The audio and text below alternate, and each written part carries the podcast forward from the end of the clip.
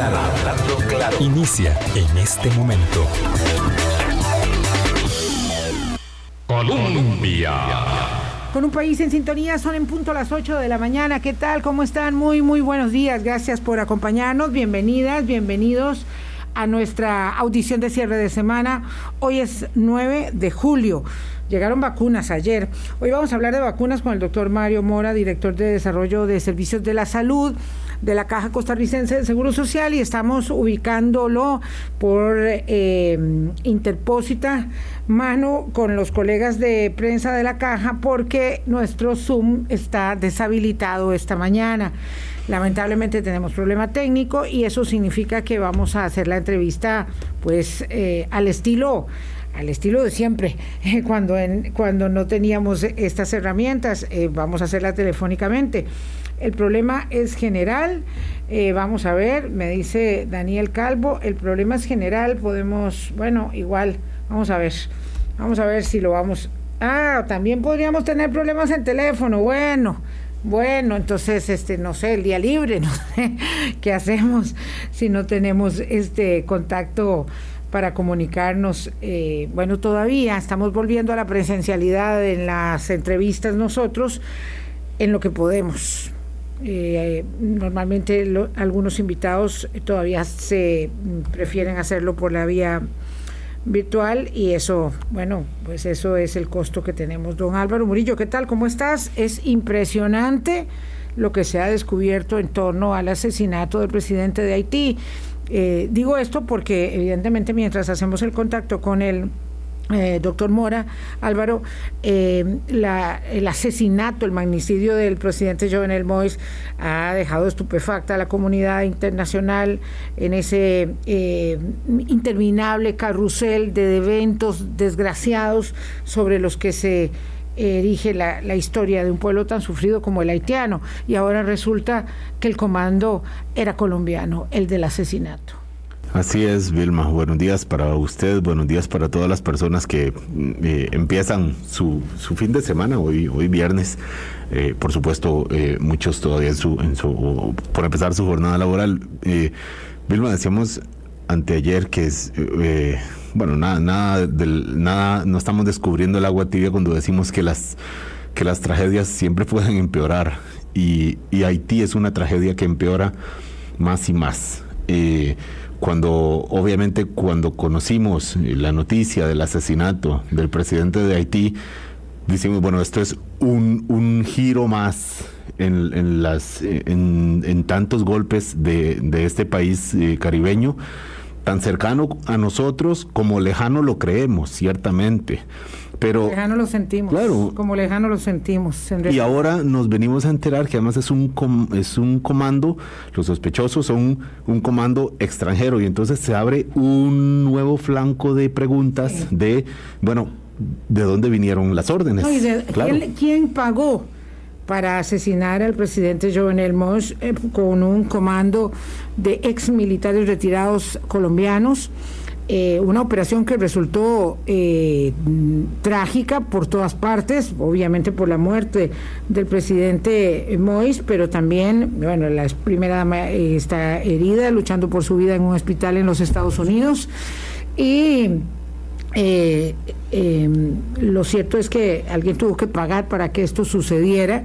Desde el primer momento se habló de un comando de hombres fuertísimamente armados que hablaban inglés y español y evidentemente ya eso apuntaba a, eh, autores eh, de materiales desde fuera. Lo cierto es que eh, esta circunstancia de la que primero se culpó a los Estados Unidos ya se va decantando, habrá mucha información que aclarar o que conocer en las próximas horas. Eh, pero decía, y con eso termino para entrar con el doctor Mario Mora, decía un periodista estadounidense que se llama Michael eh, que Haití está hecho de sangre y huesos, y sobre sangre y huesos continuará avanzando y los autores del crimen estarán esta vez sentados sobre, sobre su, su, su, eh, desgracia, sobre su tumba. Sí, esto es, dramático realmente. El doctor Mario Mora, director de Desarrollo de Servicios de Salud, lo vamos a tener con nosotros vía telefónica. Parece que tenemos un fallo que es así como de derrame cerebral. Entonces mm, nos advierte Daniel y se los queremos decir a ustedes con toda la sinceridad del caso que eh, pues también se nos puede caer hasta la conexión telefónica no sé algo algo sensible está está ocurriendo que por supuesto no conocemos esperemos que se resuelva. Doctor Mora gracias muy bienvenido gracias por estar con nosotros disculpe la tardanza buenos días. Gracias doña Vilma muy buenos días pues muchas gracias por la invitación aprovechar para disculparme que no pude estar con usted la última invitación que me hizo por temas laborales, pero bueno, aquí estamos a la orden. Sí, me ganó la convocatoria, eh, la reunión de última hora a la que usted fue eh, llamado, pero bueno, uno lo, lo, entiende perfectamente. Doctor Mora, queremos hacer una actualización del el tema de la campaña de vacunación, tal vez empezando eh, por el tema de que hay ruido en el ambiente sobre la mm, fecha oficial para lograr alcanzar la inmunidad de rebaño. Eh, tal vez es un concepto básico, pero es bueno saber eh, repasar qué es la inmunidad de rebaño. Y en Costa Rica, de acuerdo con las previsiones que se han hecho, esa inmunidad se alcanzará con el 70% o con el 80% de la población meta vacunada, eh, este sería como básico para empezar, doctor Mora. Claro, este, vamos a ver, la inmunidad de rebaño no es otra cosa más que una cantidad de personas eh, suficientemente vacunadas o de alguna manera inmunes, ya sea vacunadas o que hayan contraído la enfermedad, y que permitan proteger al resto de la población. La Organización Panamericana de la Salud ha hablado y ha ido actualizando incluso esos números que al principio para COVID se hablaba de un 60%, luego actualizó a 70 y ahora hablamos entre un 70 y un 80% de personas que deben estar con un grado de inmunidad para proteger a ese otro 20-25% eh, de, de población.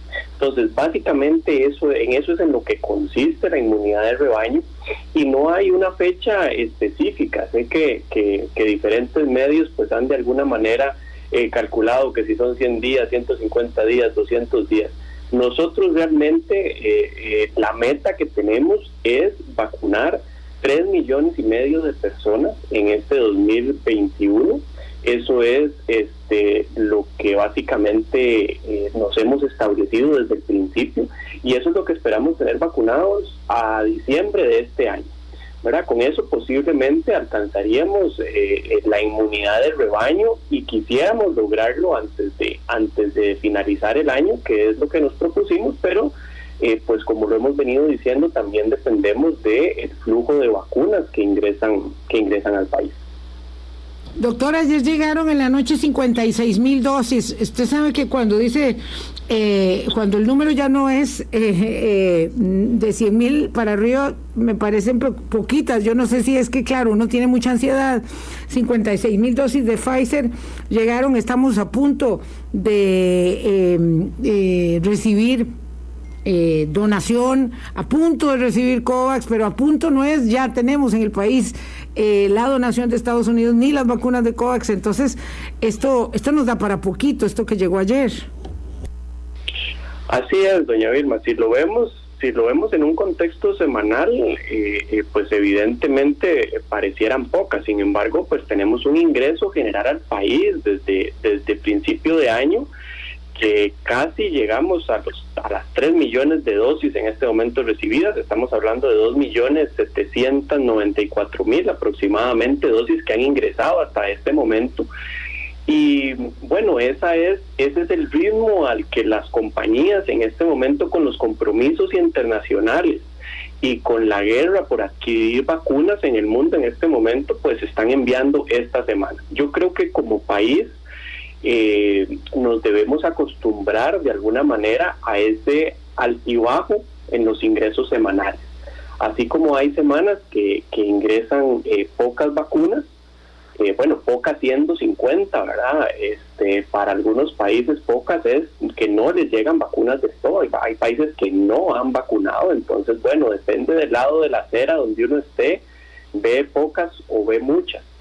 Eh, pero yo creo que ese ritmo, a veces eh, más vacunas, a veces menos vacunas, podría ser y ha sido eh, la constante hasta este momento, pero tenemos por lo menos la, la el compromiso contractual de las casas farmacéuticas de que esto va a repuntar. Ya lo dijo el señor ministro de Salud, que hay un, una, eh, por lo menos, eh, claridad de que para finales de, de, julio pues repuntaremos la cantidad de dosis y para eso se prepara la caja costarricense del Seguro Social para aplicar a la mayor velocidad posible eh, la mayor cantidad de vacunas que tenemos a disposición.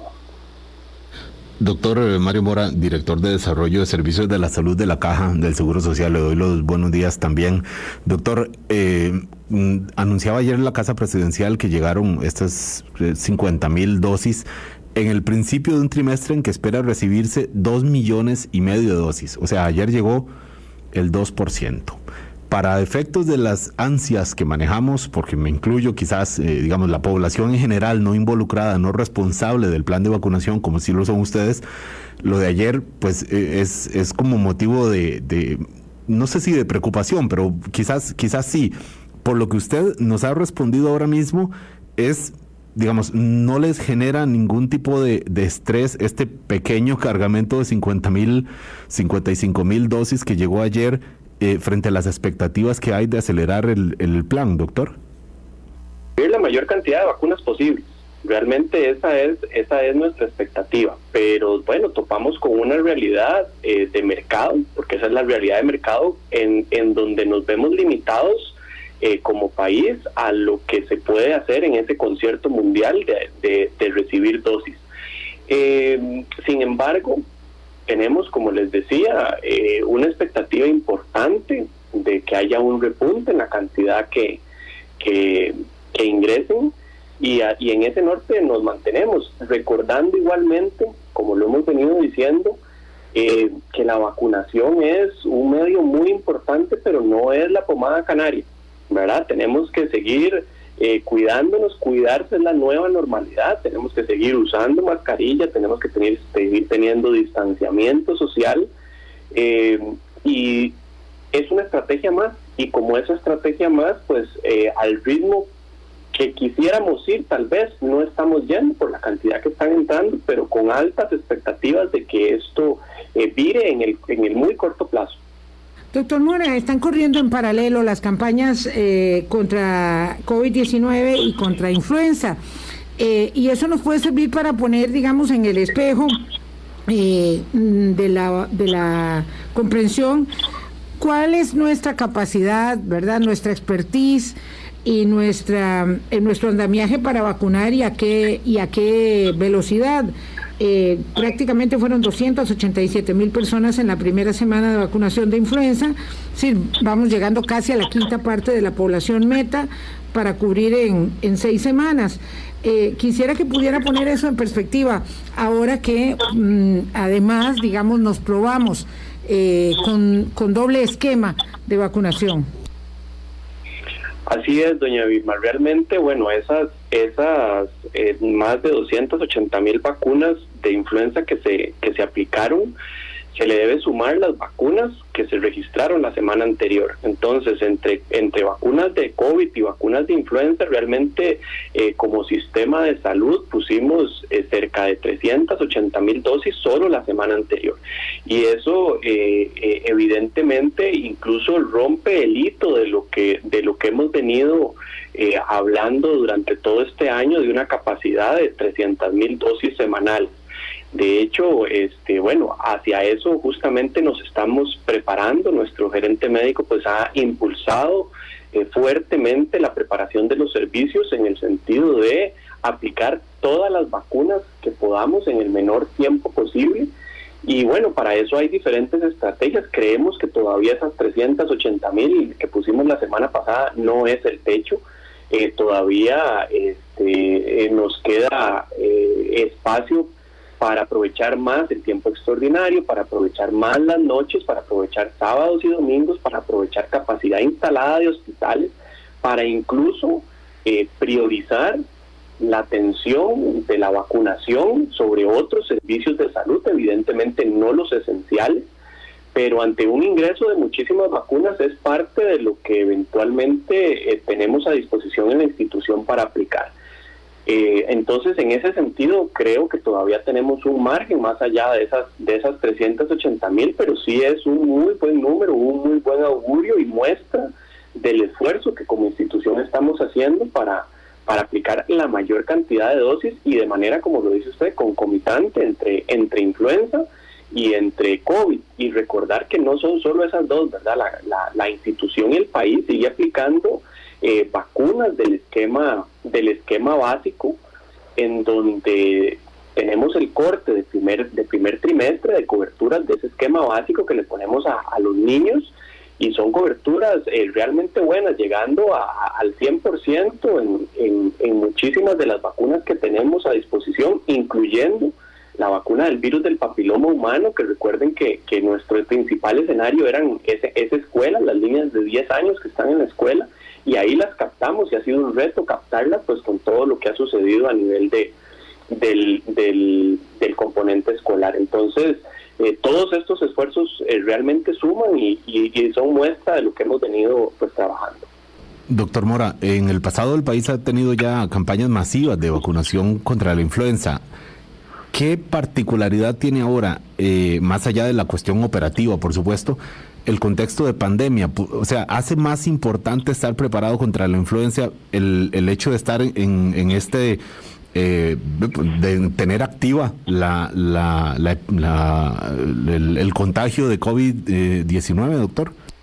Así es, y aquí hay que hacer un, un, llamado importante a la población de que venga a vacunarse lo antes posible en los, en los grupos de, del riesgo que en este momento pues están definidos para la vacunación de influenza, que recordemos que son eh, pues todos los niños de seis meses a siete años, a menos de siete años deben asistir a vacunarse, las personas entre siete años y 57 años con ciertos factores de riesgo, los principales diabetes, hipertensión, eh, obesidad, y las personas mayores de 57 años, mayores de 58 años, perdón, sin factores de riesgo también deben acudir a vacunarse y todas las embarazadas. Además, bueno, hay un grupo de todo lo que es este, eh, trabajadores de la salud, bomberos, Cruz Roja, que estamos eh, pues, vacunando con este esfuerzo.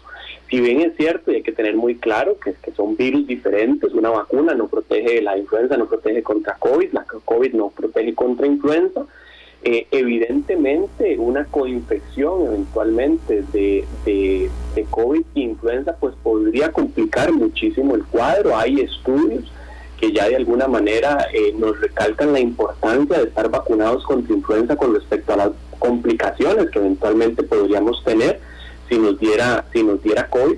Entonces ese es el llamado a la población y esa es la importancia de que no dejemos como buenos a última hora el asistir a los servicios. Recuerden que es toda persona que asista eh, dentro de estos grupos se le va a vacunar, entonces vayamos lo más pronto posible. Ojalá esta misma semana, hoy viernes que todavía se está vacunando, o la otra semana asistamos a los a los servicios. A, vacunarnos con influenza y esperar pues el llamado de COVID que, que no me cabe duda que en el transcurso de este año tendremos esas tres millones y medio de personas vacunadas. Doctor, qué alentador, que no le cabe duda que en el transcurso de este año tendremos tres y medio millones de personas vacunadas. Me quedo con eso.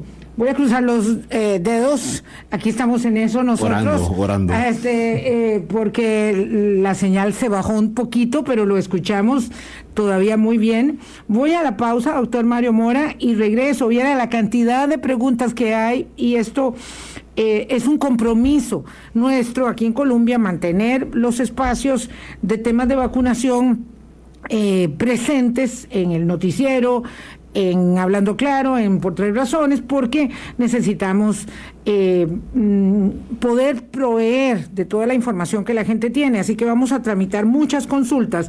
Tenemos un millón setecientos cinco mil personas vacunadas eh, con al menos una dosis en Costa Rica y ochocientas y tantas de mil con el esquema completo. ¿Qué significa eso? En este momento de la pandemia, vamos a la pausa, regresamos con el doctor Mora.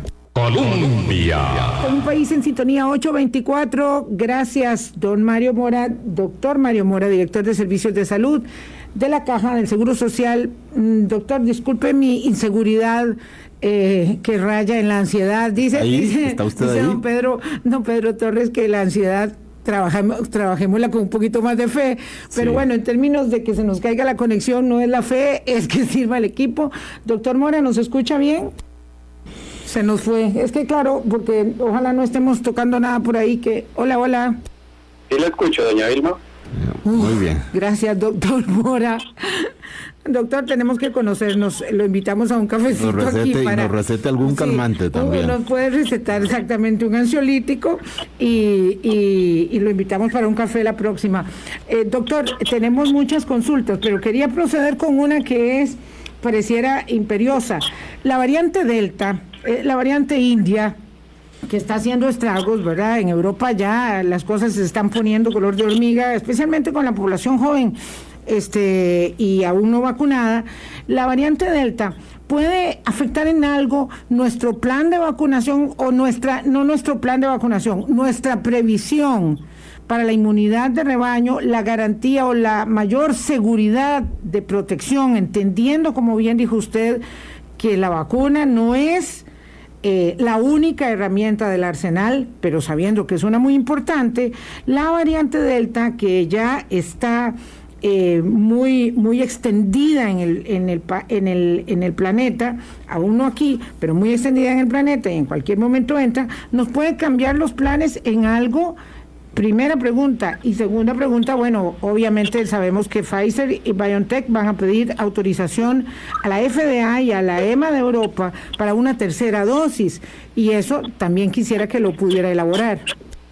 Claro, en primera instancia, doña Vilma, eh, básicamente lo que buscamos con la vacunación es eh, disminuir la, posibilidad de hospitalización o de que las personas con COVID se nos compliquen, no necesariamente que no se nos enfermen, ¿verdad? Y eso es un concepto muy importante de comprender porque parte de lo que está provocando esta variante Delta al tener mayor transmisibilidad que las que las otras variantes que en este momento pues estamos estamos viendo circular es este justamente mayor cantidad de personas enfermas en menor tiempo, es decir, tiene eh, esta variante pues más probabilidad de que una persona contagie a más personas que eh, pues las otras que han circulado. Pero en ese sentido, ¿qué es lo que ha pasado en países, este, por ejemplo, como, como Inglaterra o el mismo Israel? Si bien es cierto, eh, hay amplia circulación de esta variante, las personas que han enfermado más y tienen en este momento pues curvas prácticamente verticales de contagio, eh, la realidad es que no tienen ese mismo aumento en hospitalizaciones. Y eso es justamente lo que se busca con la vacunación, evitar complicaciones y evitar eh, finalmente eh, pues la muerte de personas que se nos compliquen ampliamente. Entonces, en este sentido, eh, no nos cambiaría de alguna manera eh, eh, la- lo que tenemos programado con la vacunación, porque hasta este momento, pues la evidencia que tenemos es que sigue protegiendo de manera importante las vacunas que en Costa Rica tenemos a disposición. Eh, ¿Cuánto? Bueno, los estudios que hemos, que hemos podido revisar eh, nos hablan que, por ejemplo, la vacuna de Pfizer protege para hospitalización eh, con dos dosis en un 96% para hospitalización. Y la de AstraZeneca protege en un contra un 92% de la posibilidad de que las personas se, nos hospitalicen. Es decir, las vacunas que tenemos en este momento a disposición eh, eh, protegen contra nuestro objetivo principal, que es que las personas no caigan en nuestros hospitales y, y que finalmente este, no, no mueran de la enfermedad. Entonces, en ese en ese sentido, pues eh, seguimos seguimos en esa línea La tercera dosis, pues es una probabilidad. De hecho, eh, pues sabemos que a nivel ya de, así como, como, como incluso antes de que la vacuna como tal estuviera a disposición en el mundo a, nivel país, pues hicieron esfuerzos eh, de negociación para esa adquisición. Eh, ya hay procesos de negociación abiertos para eventualmente prever una adquisición de una eventual tercera dosis, pero definitivamente pues necesitamos eh, más estudios y estudios concluyentes que nos hablen de la de la necesidad pero bueno eso es una es una posibilidad eh, amplia lo, lo anuncia ayer propiamente este Pfizer y bueno eh, dependeremos y requeriremos de esos estudios y de decisiones acertadas de adquirir esa tercera dosis eventualmente si fuera necesario, como tuvimos decisiones acertadas de adquirir vacunas y las vacunas que adquirimos incluso antes de estar listas en el mercado. Doctor Mora, hay tres indicadores que le menciono rápido. Una leve baja en los contagios, las hospitalizaciones están eh, por menos de, mil personas y en cuidados intensivos menos de 400 personas. Podemos, eh, bueno, y obviamente el avance mm, dentro de lo posible del plan de vacunación. Podemos decir que esta combinación y esta tendencia va en la dirección correcta y los hace a ustedes sentir satisfechos por lo menos de la tendencia, aunque estamos todavía pues lejos de un, de un plan de, tranquilidad total, pero están tranquilos con la tendencia que lleva el manejo de pandemia con estos indicadores que acabo de mencionar. Podemos decir que, que quisiéramos que la tendencia fuera más evidente hacia abajo, ¿verdad? Realmente, eh, si bien es cierto, eh, vemos en esos tres indicadores que van relativamente a la baja, eh, yo diría más, por ejemplo, en contagios que tenemos un, un estancamiento, digámoslo así, desde hace algunas, algunas semanas para atrás, y realmente es un estancamiento en valores eh, mucho más altos que los picos que vimos en años anteriores. ¿Verdad? Entonces, si bien es cierto, tenemos valores que van a la baja y que de alguna manera se han estabilizado, se han estabilizado en valores altos, ¿verdad? Por eso eh, seguimos insistiendo en la población en la necesidad de cuidarse. ¿Por qué? Porque estos valores, tanto en contagios, en hospitalización, eh, tanto en salón como en cuidados intensivos, son valores que, como decimos popularmente, eh, literalmente cualquier mosca que pase nos puede eventualmente disparar tanto la capacidad instalada en camas como eventualmente los contagios y más ante, ante una variante pues altamente contagiosa cuyo ingreso al país, si es que no ha ingresado y está circulando ya, este, pues es inminente, ¿verdad? Entonces, de ahí que es eh, de reiterar el hecho de que la vacunación es un elemento más, pero también hay que tener un, sentido de realidad en este momento. Tenemos un 33% de, de tasas de primera dosis en el país, y cerca de un 16% de segunda dosis, que es la máxima efectividad. Y dentro de esa eh, realidad, pues todavía tenemos muchísima población que no está protegida y toda esa población en este momento es susceptible eh, de enfermar, susceptible de hospitalizarse y susceptible de morir. Entonces, eh, esos números hay que seguirlos trabajando y, y trabajarlo. no es solo gobierno, no es solo caja, no es solo Ministerio de Salud, es trabajarlo del país entero, la población, porque lo hemos reiterado, esto depende mucho del comportamiento de la población, no es un asunto de miedo, es la nueva realidad. Hay que la nueva realidad es cuidarse, es cuidarse, es distanciarse socialmente, es usar mascarilla hasta el momento en que en que realmente pues eh, tengamos a muchísima población vacunada y veamos eh, eh, pues números prácticamente cercanos al, al piso, ¿verdad? Entonces, eh, básicamente eso es lo que lo que hemos visibilizado, pero no nos tranquiliza, don Álvaro, en absoluto los números como los estamos viendo, porque son números estables eh, sumamente altos, son mucho más altos, como les decía, que cualquier número eh, que hemos visto en la pandemia, a pesar de que van para abajo. Doctor, el lunes reinicia el curso lectivo. Escuchamos al secretario general del Sindicato de Educadores Costarricenses diciendo que eh, como solo eh, los educadores, muchos de ellos solo tienen una dosis, no deberían volver a clases eh, y mantenerse en la virtualidad. El costo de la, em, de la no presencialidad en los alumnos, eh, niños y adolescentes, lo vamos a pagar por décadas, lo van a pagar ellos por décadas. Eh, ¿Usted qué diría? Eh, los educadores ya pueden, deben volver a la presencialidad aun cuando solo tienen una dosis de vacuna? Yo creo, doña Vilma, que efectivamente, como usted lo ha dicho, no lo van a pagar ellos, lo vamos a pagar como sociedad, todos, en el, en el mediano o en el largo plazo. Muchos de estos niños en, en las escuelas dependen de esa asistencia eh, para su alimentación, ¿verdad? Y eso es eh, parte importante de los factores a tomar en consideración. Eh, las vacunas que en este momento tenemos a disposición en el país, como lo hemos dicho, son vacunas altamente efectivas. Tenemos efectividad en Pfizer que ha rondado el 80% eh, contra, contra contagio.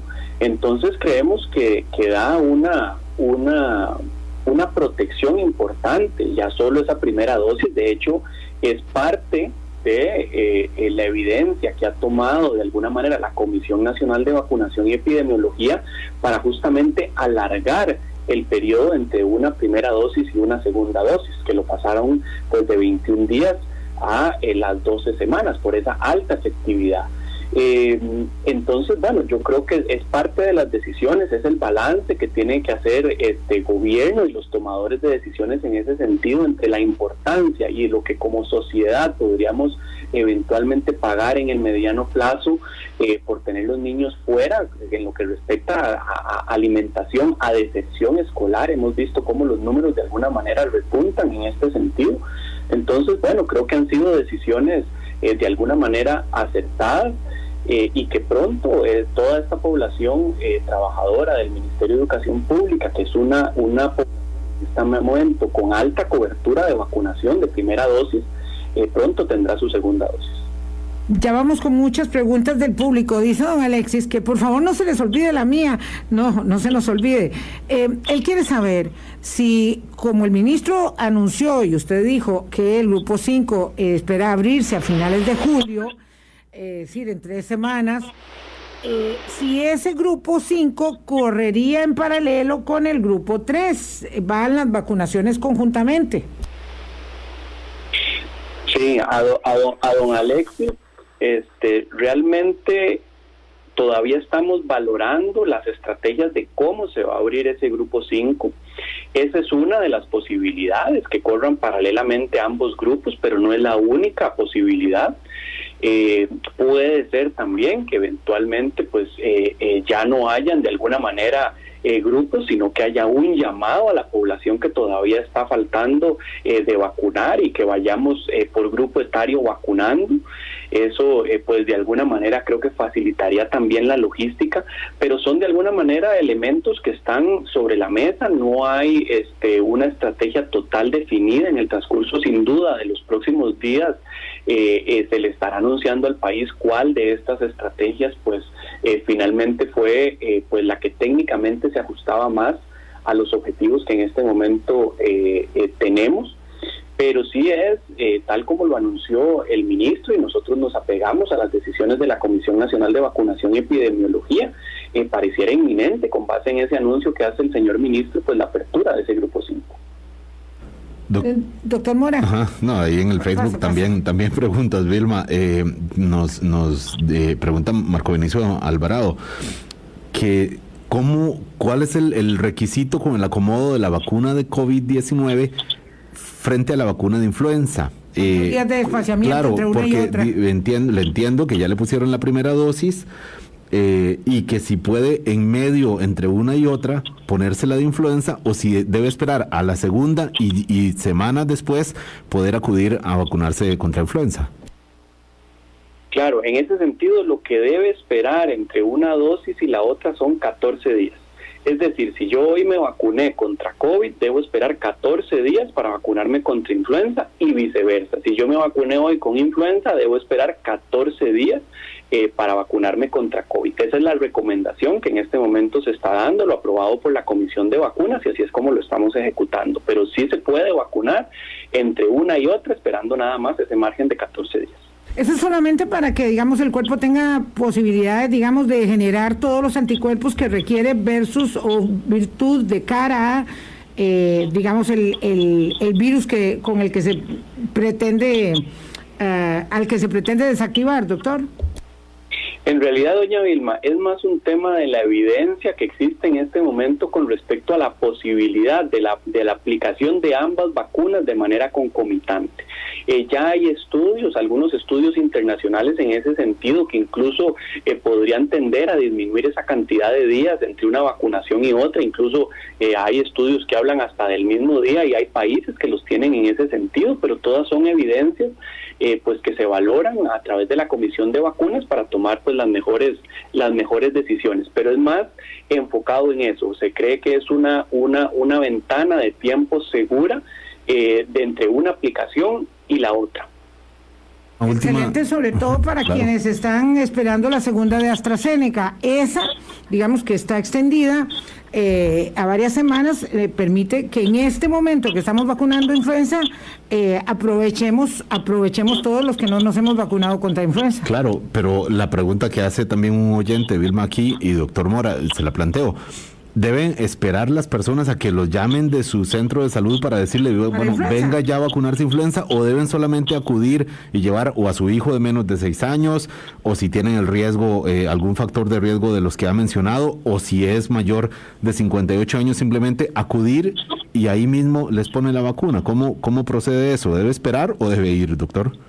Muy importante, don Álvaro. El llamado es a que las personas acudan sin esperar el llamado. Todos los que se visualizan dentro de estos grupos que mencioné al principio y que están disponibles en los en las en la página web de la institución eh, deben acudir al llamado, ojalá lo antes posible, no esperemos eh, las últimas semanas de vacunación, acudamos lo más pronto posible. Recordemos que el país incluso hizo un esfuerzo importante eh, eh, de adquirir más cantidad de dosis. El año pasado se adquirieron un millón trescientos mil, ya este año se adquirieron un, un millón y medio de vacunas quiere decir que van a haber un millón y medio de costarricenses vacunados contra influenza en este momento.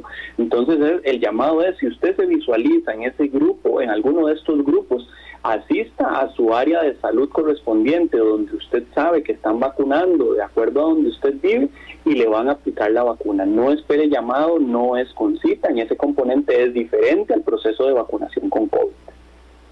Bueno, para que le quede claro a don Salvador Dávila y a otra persona que escribe, no importa para efectos de la vacunación que una persona no esté asegurada, doctor Mora, tenemos seis meses vacunando y hay gente que todavía tiene inquietudes respecto de si el sistema de seguridad social del país vacuna sin aseguramiento.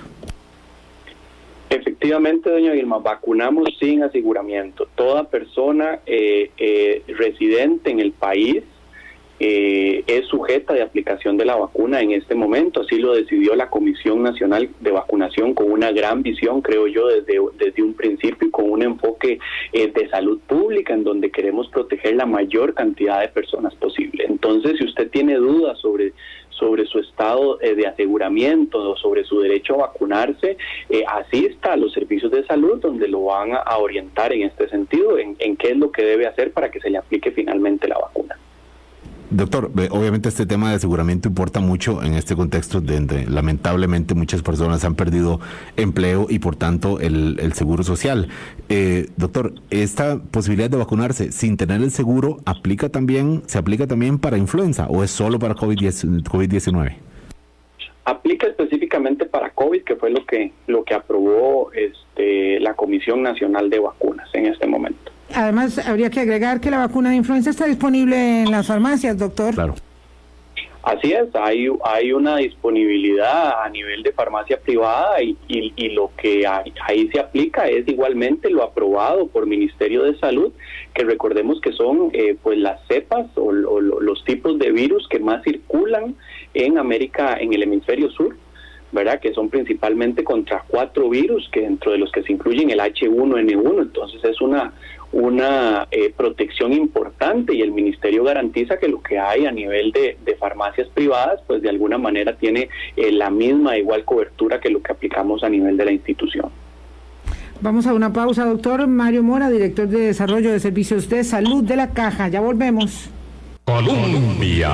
Con un país en sintonía, 8.47 minutos de la mañana. Doctor Mora, director de Desarrollo de Servicios de Salud de la Caja de Seguro Social, no quiero ponerlo en un predicamento, pero es menester preguntarle eh, si puede usted ayudarnos. Uno, si sabemos algo de la donación eh, de los Estados Unidos que ya está distribuyendo en varios países, por lo menos en unos ocho países de América Latina ya llegaron las donaciones que comprometieron para 14 naciones de la región.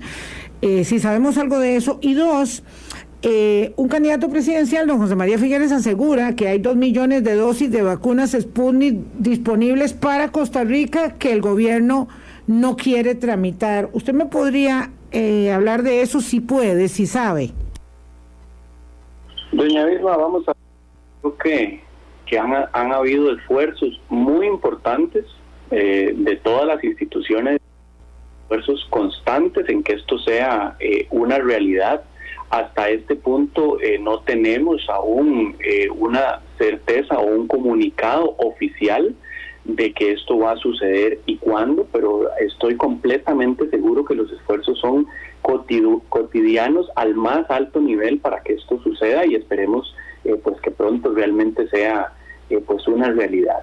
Con respecto a, la, a las dos millones eh, de vacunas rusas, realmente no es información que haya llegado en este momento a, la caja, por lo tanto es un tema que desconozco. Lo que sí le puedo comentar y recordar, doña Vilma, es que ya el país eh, adquirió con, con, diferentes mecanismos.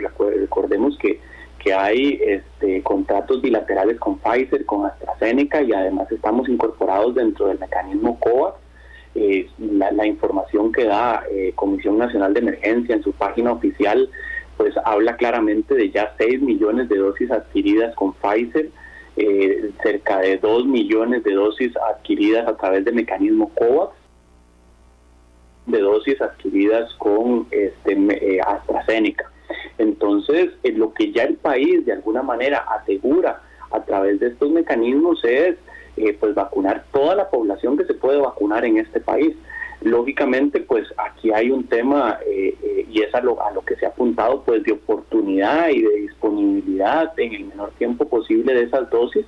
Pero bueno, vemos noticias internacionales donde el mismo presidente de, de Rusia ha indicado que la prioridad son los rusos, que la prioridad es su país y hay incluso, este, hasta donde tengo entendido, incumplimiento de algunos contratos de entrega de dosis rusas en países donde han adquirido esta, esta vacuna.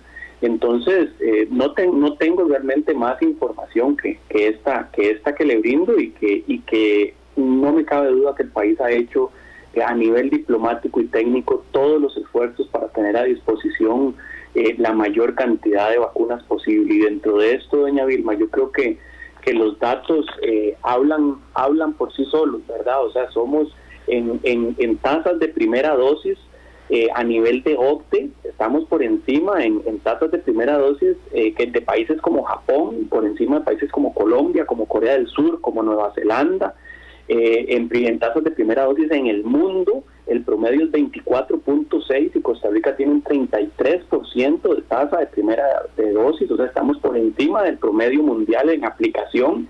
Eso nos pone quintos en América Latina dentro de esas tasas. Y en tasas de segunda dosis, es decir, de esquema completo, eh, el mundo el promedio anda en el 11.6%, Costa Rica tiene el 16%, o sea, incluso con esquemas completos estamos con tasas superiores a, al mundo por encima de países como México, como Rusia, como Cuba, Brasil, Argentina, Panamá. Es decir, eh, no es Mario Mora el que cree que de alguna manera se han hecho eh, esfuerzos importantes y que llevamos eh, la vacuna de una manera oportuna a la población, sino son estos números mundiales y estas comparaciones lo que nos hace pensar que vamos muy bien. Mm, ok, entonces, independientemente del hecho de que la vacuna rusa no tiene, entiendo yo, usted me corrige, doctor Mora, autorización de la Agencia Europea de Medicamentos y pues tampoco de la FDA de Estados Unidos, que son digamos, eh, que constituyen prerequisito fundamental para que nosotros accedamos a vacunas, eh, no hay dos millones de dosis de vacunas ahí esperando que Costa Rica las reclame de, de Rusia, no hay. Que haya estado en conocimiento de la institución, doña Vilma, no. Gracias. Es que esto es muy importante porque eh, cuando se esparce este tipo de información, esta, se está dando la idea, ¿verdad? Igual que pasa con lo de las vacunas del Colegio de Médicos, que, que nunca se concretó, pero alguien dice que se van a perder, lo dice el mismo José María Figueres, por falta de seguimiento del gobierno de la República, decir, el Ministerio de Salud, la Comisión Nacional de Vacunación, Relaciones Exteriores, la caja, quien, quien sea. Eh, y lo mismo con la donación de las vacunas de los Estados Unidos.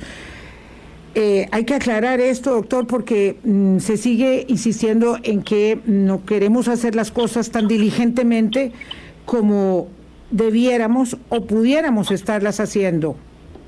Así es, doña Dilma. Yo creo que bueno, estos estos números que le acabo de brindar hablan hablan por sí mismos y hablan de la de la diligencia que ha tenido el país. Yo creo que el país desde el año pasado que no había disposición de dosis eh, ha hecho y ha tomado decisiones valientes desde el punto de vista eh, de riesgo en administración pública y han sido eh, decisiones que a la larga, por lo menos a hoy, han sido las mejores decisiones con la información que se tenía disponible en ese momento. Y si esto se viene haciendo desde el año pasado, teniendo los números que hoy tenemos comparables con los mejores países en salud a nivel mundial, eh, por lo menos yo no tengo eh, razones o motivos para pensar que esos esfuerzos eh, se continúan haciendo y son constantes eh, todos los, los, los, mecanismos que, que tiene el país a nivel internacional para este tipo de negociación.